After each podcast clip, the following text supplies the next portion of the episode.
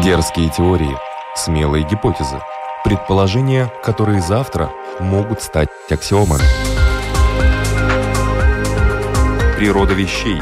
Программа обо всем, что нас окружает.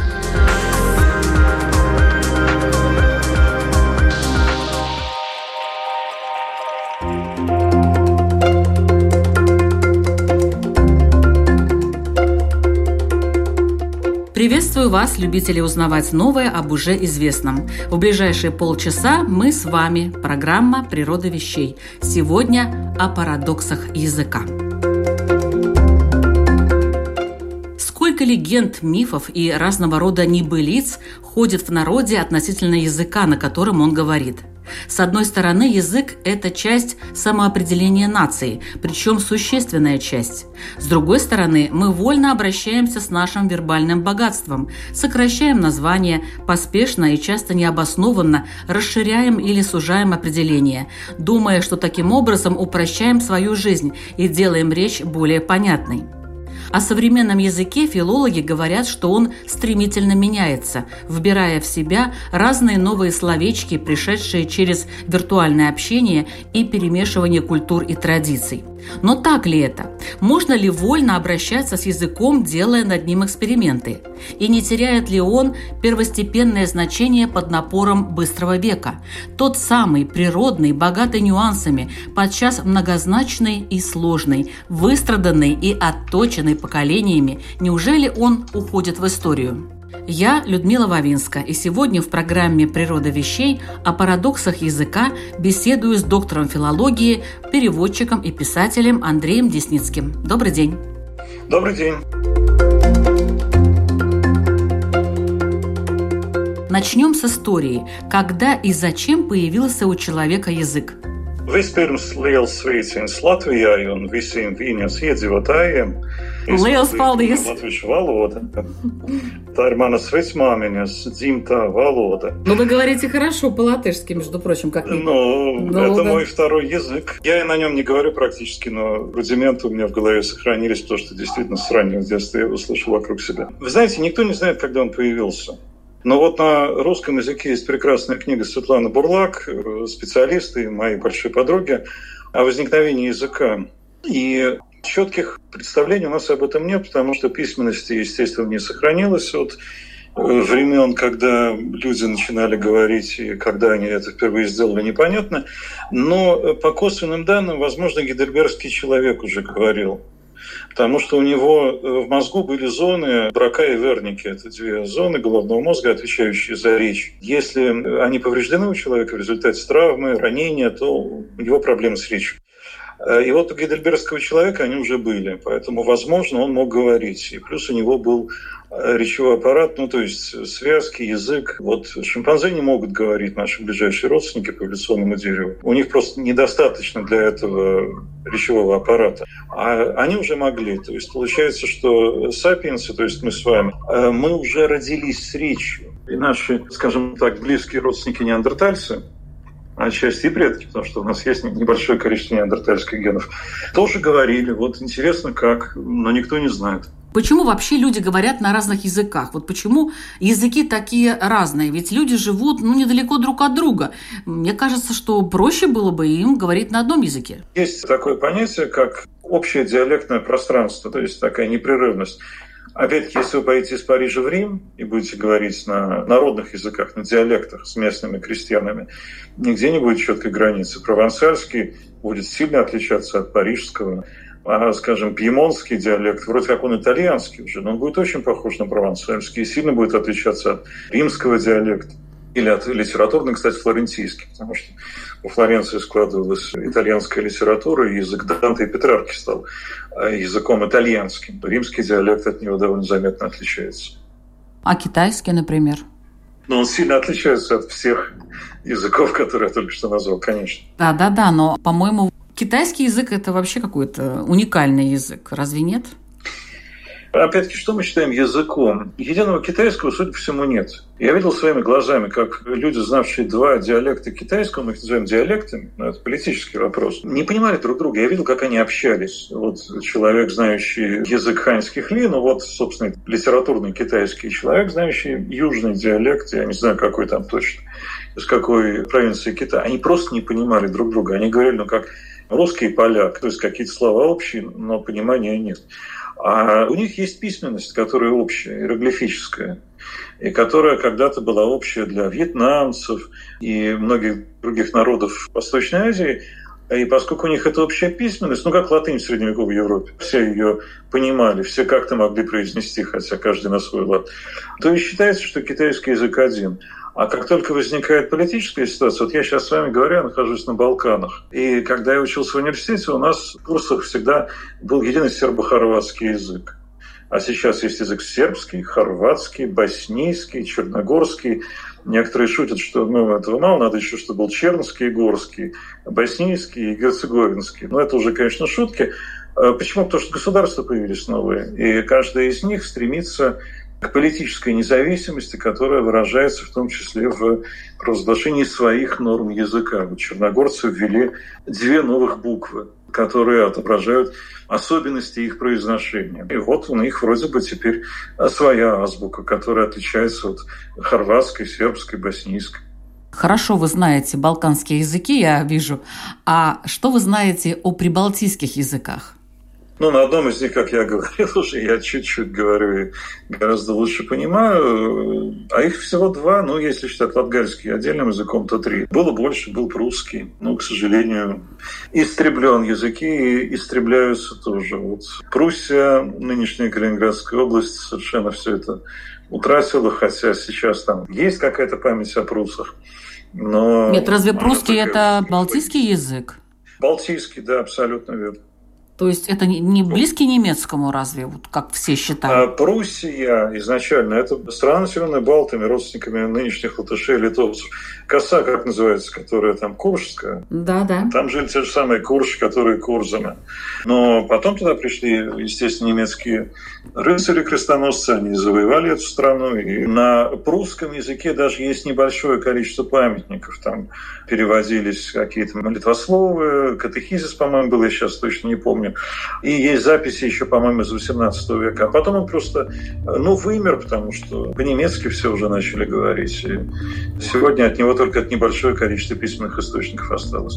Но он балтийский, это видно по нему. Ну, вернемся к литовскому и латышскому языку. Откуда они появились да, такие посреди прям Европы, особенные? А ничего особенного нет, кстати, это ближайшие родственники славянских языков. И человек, который знает, допустим, русский и латышский, это хорошо видит.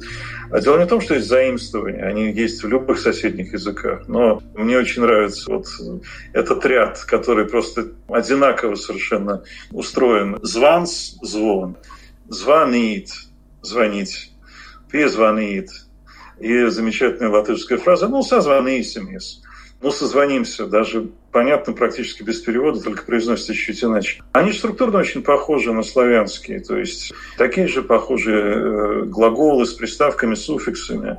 В латышском, как в русском, неотделяемая возвратная частица. По-русски это ся, по-латышски там разные варианты. Поэтому э, лингвисты говорят, что было балто-славянское языковое единство. То есть на этих языках говорила некоторая общность людей, из которых часть потом двинулась в сторону Прибалтики, часть рассеялась по восточноевропейским равнинам. Вот у них было какое-то родство.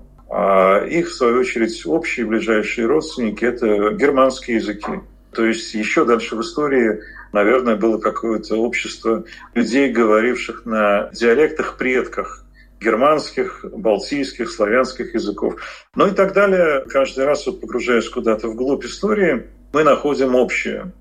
И, наверное, многие слышали про индоевропейскую семью народов, к которой относятся и славянские, и балтийские, и германские, и многие другие языки. И в свое время это было открытие. Вот э, когда англичане стали колонизовывать Индию, то туда приехали не только грубые солдаты и торговцы, приехали утонченные аристократы, ходившие в э, хорошие школы, учившие греческий, латинский язык. И один из них изучил и священный язык Древней Индии, санскрит, просто ради интереса. и обнаружил, что он очень похож на греческий и латинский, хотя казалось бы, что общего у Индии с Древней Грецией.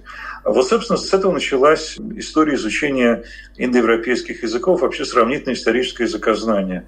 То есть когда-то была такая общность индоевропейцы, они говорили на похожих диалектах, которые взаимно хорошо понимались, потом не разошлись.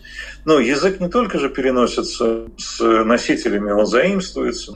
Понятно, что там исландцы не очень похожи на индусов, совсем не похожи, но их языки индоевропейские, если индусы говорят на хинди.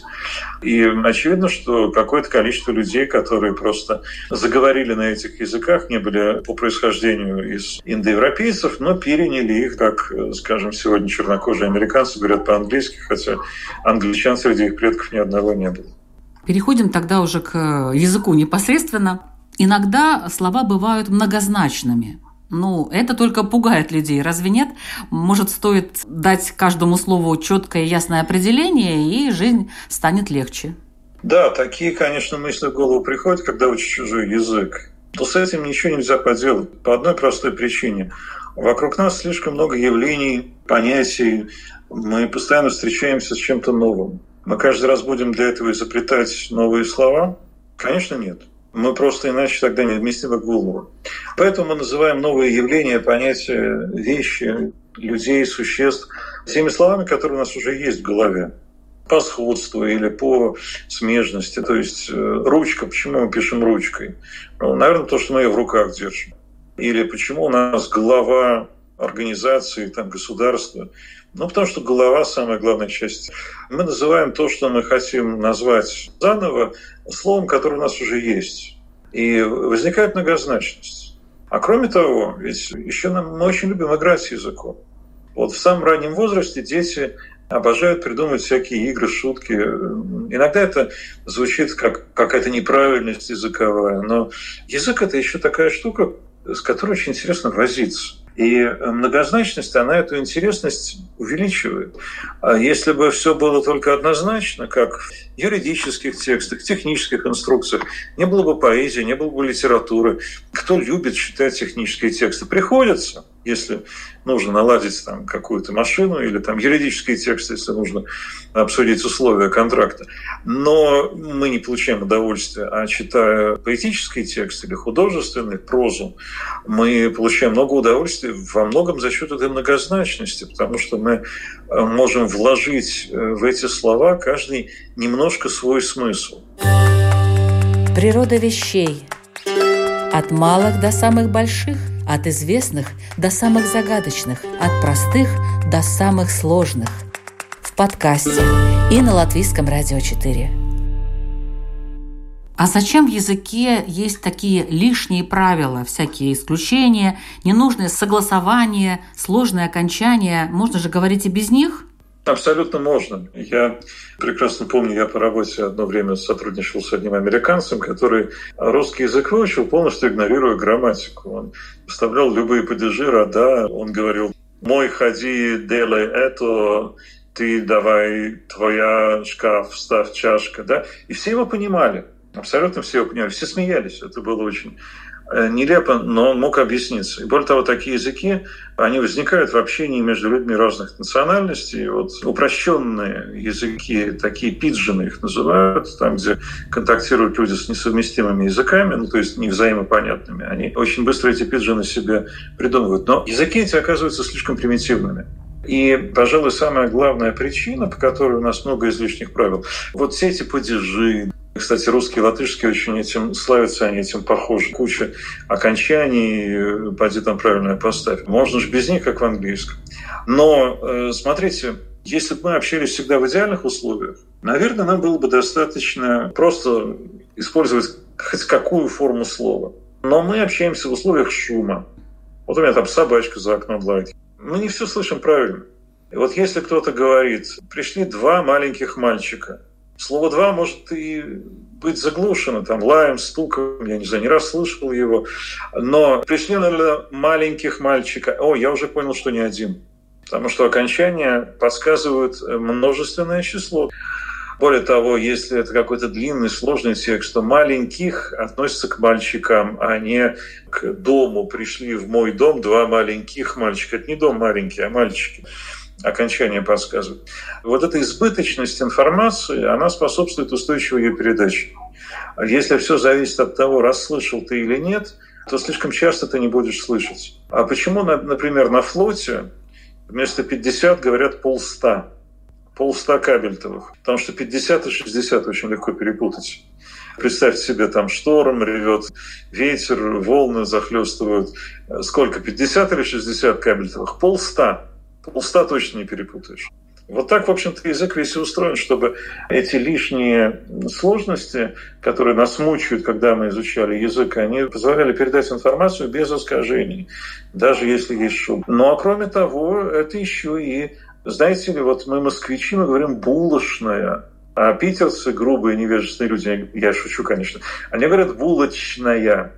Вот они не соблюдают наших московских правил. В свою очередь мы не говорим парадно, как говорят питерцы. И у нас возникает еще ощущение принадлежности к э, некому кругу людей. Мы правильно говорим. Ну, с нашей точки зрения правильно. А вот, например, Англия – страна, где это чувство, оно развито просто до невероятных высот. Человек может войти в магазин драных джинсах, там, стоптанных кроссовках, но он будет говорить на оксфордском английском. Все поймут, что да, это вот high class. Или он будет говорить на кокне, на просторечии лондонском. И его никто не будет воспринимать как high class, как человека из высокого общества, и даже если он будет одет очень роскошно. Эти правила, они еще и дают ощущение принадлежности к группе. Ну, как люди украшают себя, как люди украшают свои дома, как они делают кучу всего лишнего, чтобы показать, что им это не все равно, что им приятно делать это красиво. А вот интересно, английский, шотландский язык, шотландский, английский, вот так, и оксфордский. Где хай-класс? Но шотландский, я, честно сказать, не очень много общался с шотландцами, был пару раз. Довольно сильно отличается по произношению. И тут скорее это уже признак их национального достоинства. То есть мы не оксфордцы, мы шотландцы. А мы говорим по-своему. Кстати, в Англии очень долгое время это все считалось таким просторечным, простонародным, этого старались избегать. Сегодня нет. Сегодня, наоборот, региональные диалекты, они на BBC присутствуют. Вот диктор выходит и говорит на региональном диалекте. Вы представьте себе, что у нас кто-то будет читать новости по-русски на рязанском диалекте да. или на вологодском, то тоже можно. Нам это будет странно. В Англии это сейчас считается вот очень, я не знаю даже как сказать, правильным, хорошим, важным для людей. То есть наш местный диалект, люди это слышат и думают, наш местный диалект это не убогое какое-то наречие для неграмотных, а это наша особенность. Вот мы гордимся своими достопримечательностями, своей природой, мы гордимся своим диалектом. Почему нет?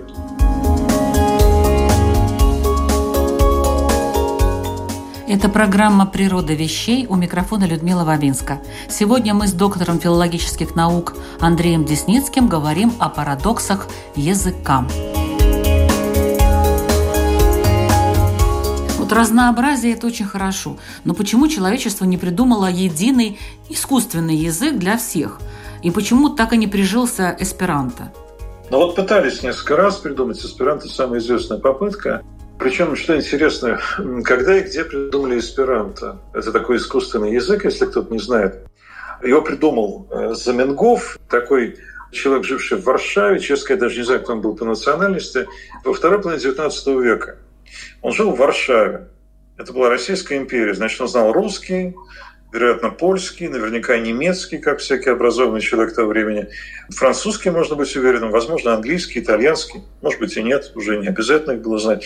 Он жил в мире, Заменгов, в котором нужно было знать 5-6 языков и быть образованным человеком. Ну, французский уже как бы утратил свою роль единственного международного языка, латынь давно ее утратил. Английский еще не приобрел, и был такой краткий промежуток времени, конец XIX века, когда было непонятно, какой следующий язык будет международным. Ну, скоро выяснился английский. И он придумал язык, которым он взял и намешал все эти мировые, так называемые языки, сделал очень простую грамматику, назвал его эсперанто, надеющийся так на этом языке называл, и звучало слово «надеющийся», эсперанто. И э, довольно много людей его учило. В раннем Советском Союзе был очень популярен этот язык, ну как мировая революция грядет, у нас будет общий язык, специально придуманный, это здорово. Но он не прижился. Смотрите, как мне кажется, почему. Язык – это средство общения, прежде всего. Это безумно красивая, интересная вещь, это предмет изучения научного, все что угодно. Но прежде всего это средство общения. То есть это вопрос усилий и результата. Мы хотим вложить минимальное количество усилий и получить максимальный результат. Эсперанто очень, очень просто. Я когда-то этим занялся. Можно, в общем-то, грамматику за один день освоить. Она очень простая. Слова тоже звучат нетрудно. Многие из них будут знакомы человеку, знающему пару европейских языков. Усилий мало, но одновременно очень мало отдачи, которую ты получаешь от знания этого языка. Потому что на нем нет великой литературы. На нем мало кто понимает тебя. Все равно для того, чтобы по-настоящему вот в сегодняшнем мире чтобы общаться с людьми во всем мире и иметь доступ к литературе, там научной, да какой угодно, вывески читать, когда приехал в другую страну, нужно знать английский.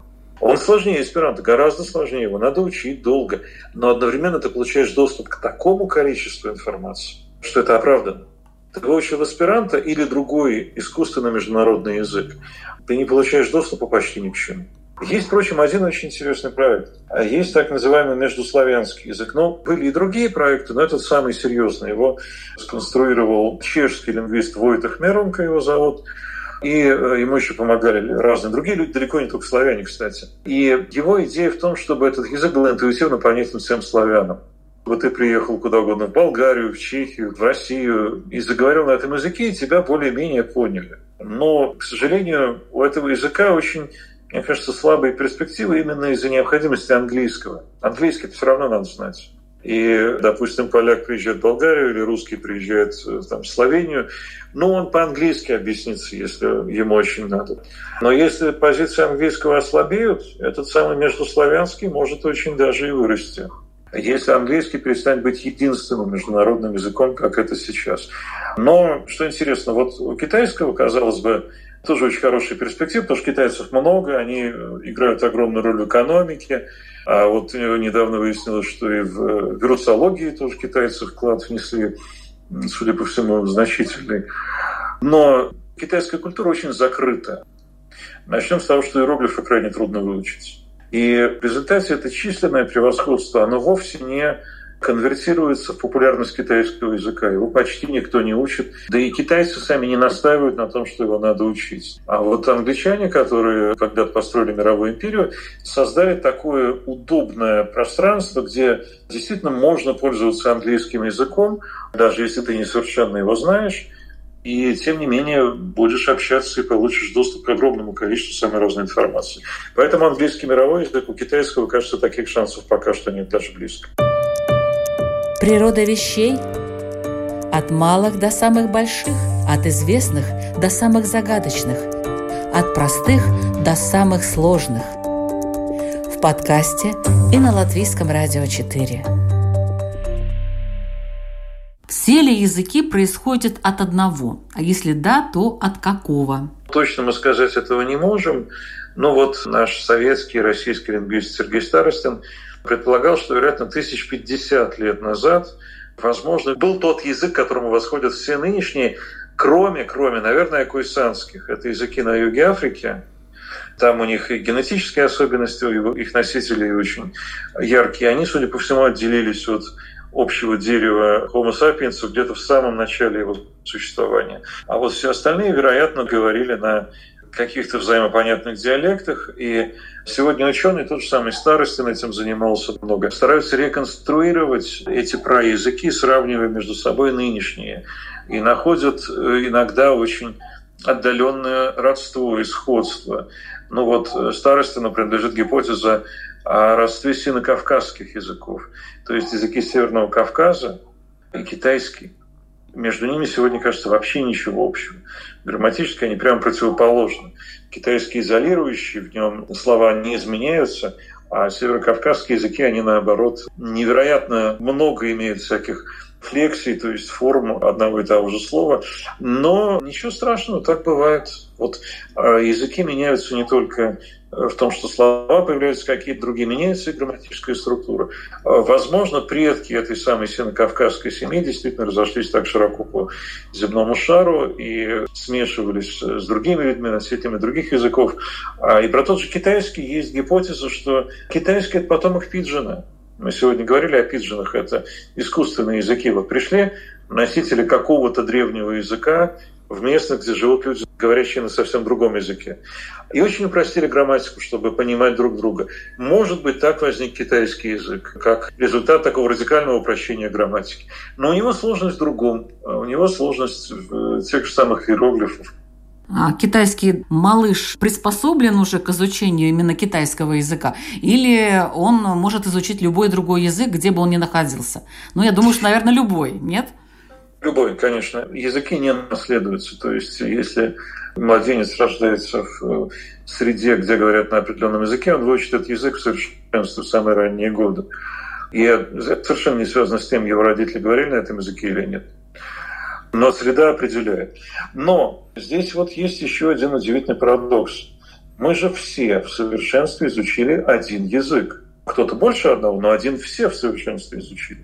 Мы не все умеем петь, танцевать, не все способны к математике или занятиям спортом, а к языку все способны.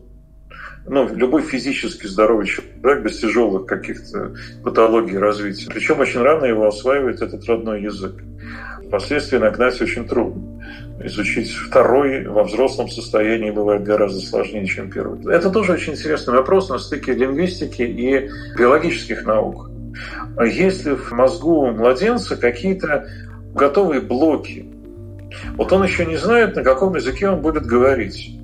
Не знает, я условно говорю, понятно, что младенец, только что родившийся, он не обладает логическим созданием. Но э, его организм уже как бы настроен на то, что какой-то язык будет. И ученые исследуют, например, такую вещь, как универсалии. Предполагают, что, возможно, в мозгу новорожденного человека формируются какие-то готовые блоки, и дальше э, нужно просто ему, слушая речь окружающих, Младенец же словарей не читает, он читать не умеет, он не берет уроков грамматики в школе, он просто слушает. И вот слушая, он как-то для себя определяет, ага, вот вокруг меня говорят на языке где? Ну, например, если в языке есть падежи, то обязательно будут числа такая универсалия, как русский, латышский, многие другие языки, обязательно будут числа, то есть единственное множественное число. В китайском нет чисел, но там и падежей нет. Или в языке всегда будет звук «а». Есть языки, в которых крайне мало гласных. В абхазском языке есть только гласные «а» и «ы» в своих собственных словах. Заимствования бывают и другие. Но «а» есть всегда. А, или какие-то еще вещи. И, э, судя по всему, вот в сознании человека, еще до того, как он сможет нам об этом сказать, уже заложены какие-то такие, ну как в конструкторе Лего, такие готовые блоки. Ему надо только научиться их правильно составлять. И это облегчает восприятие и обучение языка. Есть один удивительный парадокс. Его лингвисты любят приводить. Вот э, мы легко выучиваем любой язык, если мы младенцы, родившиеся в среде, где на этом языке говорят. А во время Второй мировой войны американцы зашифровывали свои сообщения на Тихоокеанском театре военных действий так, что японцы не могли эти шифры прочитывать. Как? Они ломали японцы любые шифры, которые были основаны там на цифрах, перестановках букв. Но потом американцы догадались сделать следующую вещь. Они призвали в армию индейцев Навахо, коренной народ Америки. И индейцы Навахо просто говорили друг с другом на языке Навахо. Нет ничего проще. Сидело у двух радиоприемников два индейца Навахо. И они общались. И японцы не могли понять, как устроен этот язык. Ну, а, соответственно, индейцы Навахо легко могли перевести на английский своим офицерам то, что они говорят. Вот э, парадокс языка. Любой язык настолько прост, что младенец им овладеет. И, естественно, язык не только Наваха, настолько сложен, что человек, не имеющий доступа к носителям языка, практически не может его никак дешифровать. Как вы думаете, что ждет современный язык? Он будет упрощаться, он будет как-то по-другому структурироваться. Вы же видите, что происходит э, в социальных сетях. Некоторые вещи я уже не понимаю. На каком языке говорят люди, хотя вроде бы на русском. Что это такое и к чему это приведет? У меня сыну 22 года, но он говорит на хорошем литературном русском языке, когда хочет. А когда он переходит на этот кринжовый фейспалм, то я не очень понимаю, что он хочет сказать. Ну, меня щадит, конечно, в этом смысле. И с другой стороны, вообще всегда все это происходило. Появлялись новые слова. Но я не берусь судить про другие языки, но что очевидным образом происходит в русском. Мы утрачиваем склонение числительных. Уже никто не говорит, с тремястами двадцатью восемью учениками мы поехали на экскурсию. Люди избегают таких форм, они говорят, мы поехали на экскурсию, там было 328 ребят. 328 ребят, с ними мы поехали на экскурсию. А, кстати, сербо-хорватский язык, ну или эти вот все сербский, хорватский, боснийский, черногорский, утратили совершенно спокойно склонение числительных. Они говорят, со 328 джака, просто именительный падеж ставит везде, и все совершенно спокойно и нормально. Вот русский язык явно его утратит. Вообще такое ощущение, что, по крайней мере, московский русский, он утрачивает окончание. Но если послушать, как говорят москвичи, когда метро прям есть, во рту какая-то каша, окончание вообще не слышно. Русский в этом не одинок. Очень многие языки утрачивали окончание. Латинский, почти все романские языки, кроме румынского, молдавского, утратили окончание. И ничего, перестроились, появились какие-то другие способы выражения этих грамматических отношений, смыслов, которые окончание выражали. И вот сегодня, на самом деле, вот в последние там, 10-20 лет, совершенно новое, то, чего человечество никогда не испытывало, это огромное влияние интернет-языка было несколько таких информационных революций. Ну, первая очень-очень давно, мы ее не представляем себе, когда люди просто заговорили. Дальше появление письменности. Оказалось, что можно не только общаться устно, но и записывать что-то. Потом появление алфавитной письменности, когда можно записывать что-то просто и удобно, и это может каждый, а не только писец, который 10 лет учил иероглиф. Потом появление печатных станков, когда оказалось, что можно производить письменные тексты в больших количествах и совершенно одинаковые. И интернет – очередная информационная революция. И в результате у нас появляется новая форма языка. Вот лингвисты ее описывают обычно как третью. Есть язык письменный, есть язык устный, есть интернет-язык, в котором есть много от письменного, но в конце концов буквы там используются, но и очень много от устного, те же смайлики, выражение лица. И похоже, что э, вся эта наша система знаков, а язык — это система знаков, очень серьезно перестраивается под влиянием интернет-языка и вообще компьютеров, которые, с одной стороны, сами расставляют запятые, а с другой стороны позволяют настолько быстро обмениваться информацией, что многие просто даже не думают о каких-то правилах грамматики. Вот человек сдает экзамен по русскому языку или любому своему государственному родному языку в школе, забрасывает эти знания куда-то вместе со своим документом об экзамене на очень дальнюю полку чулана, и дальше начинает э, жить в мире, где запятых нету, я вот не так давно узнал, что для многих людей точка в конце сообщения, если это смс или там мессенджер, точка звучит как э, некий вызов. Вот я точку поставил, я не просто так тебе сказал, это точка в наших отношениях. Или там вы с большой буквы, то, что мне казалось всегда правилом вежливости, а для многих это такой прям перчатку в лицо бросит вызов вы с большой буквы. Очень сильно меняется действительно система условностей, но, в общем-то, такие вещи всегда происходили с русским языком. После революции какое количество нововведений появилось. До этого там Петр I, который европеизировал страну, и люди высшего общества общались на какой-то смеси голландского, французского, немецкого. И очень многие слова эти вошли в русский язык. Такое происходило на самом деле всегда, и поскольку язык – это средство общения, то меняется стиль общения, меняется форма общения, значит, изменится язык.